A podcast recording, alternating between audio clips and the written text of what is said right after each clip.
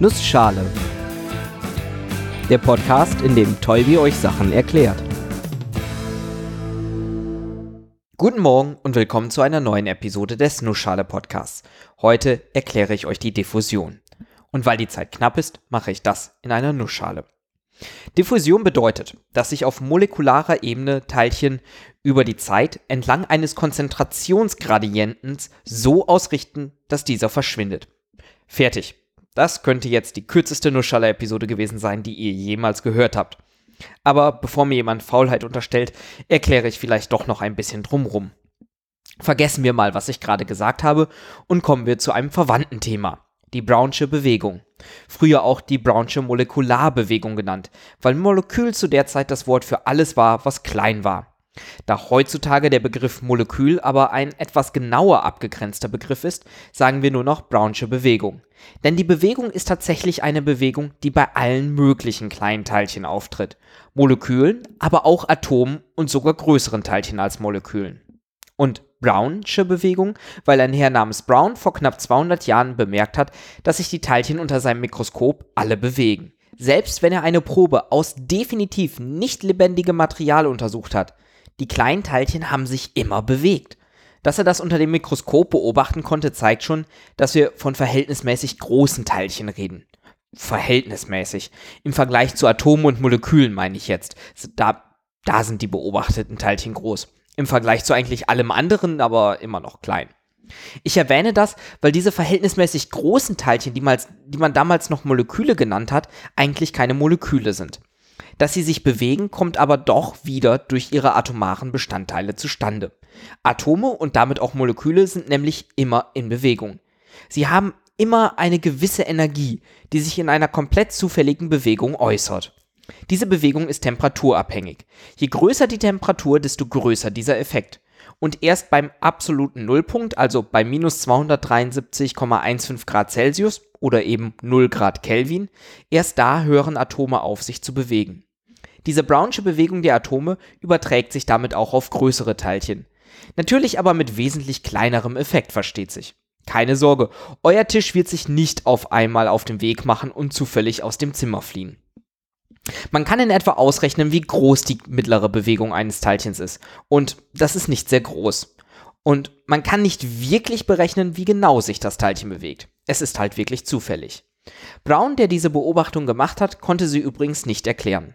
Erst Einstein und andere Naturwissenschaftler konnten nahezu ein ganzes Jahrhundert später anhand der atomaren Bewegung erklären, warum auch größere Teilchen sich unter dem Mikroskop bewegen. Sich bewegende Atome stoßen quasi durchgängig an die beobachteten Objekte und sorgen damit für eine kleine Verschiebung. Aber immer wieder aus unterschiedlichen Richtungen. Und damit bewegen sich auch größere Objekte ein klein wenig in einer zufälligen Bewegung. Wie viel sich diese Teilchen bewegen, hängt natürlich von der Größe ab. Kleine Teilchen lassen sich leichter durch atomare Anstupse bewegen. Und auch die Flüssigkeit hat damit zu tun. In einer dickflüssigen Flüssigkeit werden sich Teilchen sicher langsamer bewegen. Vielleicht fragt ihr euch mittlerweile, warum ich so viel über die Brownsche Bewegung quatsche, obwohl die Episode doch eigentlich Diffusion heißt. Simpel. Diffusion ist das, was passiert, wenn man die Brownsche Bewegung in einem Konzentrationsgefälle beobachtet. Überlegen wir mal, was das heißt und nehmen eine typische Analogie, die wir auch schon bei der Episode über ideale Gase benutzt haben. Ein Volumen gefüllt mit Gas, dargestellt durch einen Kasten mit kleinen Kügelchen, die unsere Gasatome oder Moleküle repräsentieren. Und wir wissen, diese bewegen sich ein bisschen, die Brownsche Bewegung. Jetzt ordnen wir unsere Atome, unsere Kügelchen ein bisschen anders an. Wir starten einfach mal mit allen Kügelchen nur in der einen Hälfte des Kastens. Was passiert? Die bewegen sich. Ein bisschen hier, ein bisschen dort. Vielleicht stoßen auch mal ein paar Kügelchen zusammen.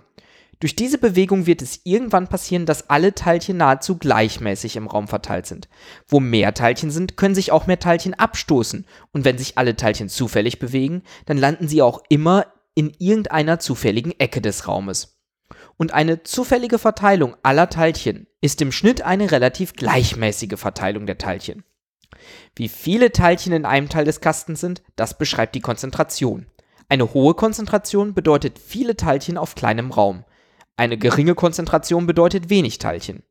Haben wir also eine Hälfte mit Teilchen gefüllt und die andere Hälfte nicht, dann haben wir einen großen Konzentrationsunterschied von hoher Konzentration bis gar keine Konzentration.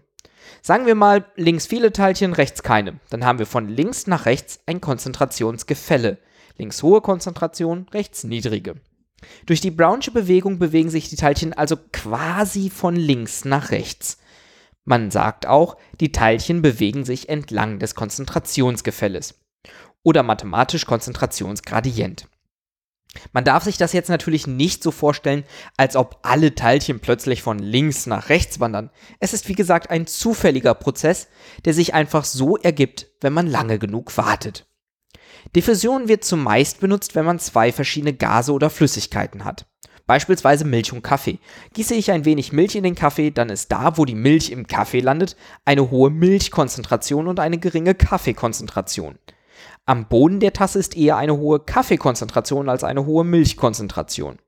Und selbst wenn man die Schwerkraft und andere Auswirkungen außer Acht lässt und selbst wenn man nicht den Kaffee umrührt, irgendwann werden Milch und Kaffeeteilchen durch die Diffusion zu einem relativ gleichmäßigen Gemisch. Und jetzt denken wir mal ganz weit zurück zur Episode 10 des Nuschale Podcasts. Entropie. Sind die Teilchen im Raum geordnet? Sind Kaffee und Milch getrennt? Dann haben wir eine niedrige Entropie. Ist beides komplett durchmischt? Dann haben wir eine hohe Entropie. Wir kommen also zum zweiten Hauptsatz der Thermodynamik. Die Entropie nimmt immer zu. Diffusion kennen wir aber auch zum Beispiel aus der Halbleitertechnik.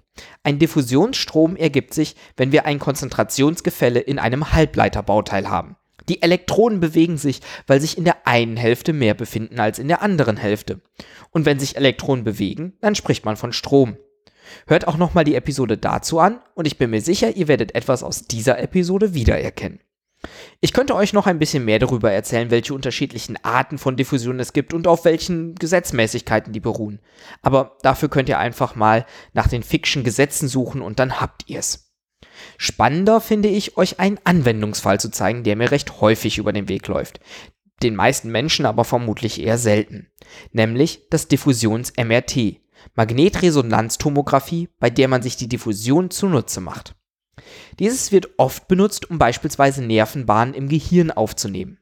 Man kann sich recht leicht überlegen, dass die Brownsche Bewegung in einer Nervenbahn nicht in alle Richtungen gleich funktioniert. Ein Teilchen in der Nervenbahn kann sich entlang der Nervenbahn recht frei bewegen, in die anderen Richtungen aber nicht, da würde es ja gegen die Nervenbahnwand stoßen. Das kann man bei der Messung im MRT ausnutzen und mehr oder weniger die Bewegungsrichtung der Teilchen an einer bestimmten Position im Gehirn messen und damit ein Modell der Nervenbahn im Gehirn berechnen. Und ja, ich weiß, das war jetzt total vereinfacht. Neben der komplexen Aufnahmetechnologie ist auch hier die Berechnung der Nervenbahnen aus den gemessenen Werten ziemlich komplex. Neben der Anwendung in der Forschung kann man dafür dann aber auch die Behandlung von Tumoren oder die Diagnose von Schlaganfällen vereinfachen. Und damit soll es auch erstmal wieder für heute reichen. Bis zum nächsten Mal und vielen Dank fürs Zuhören.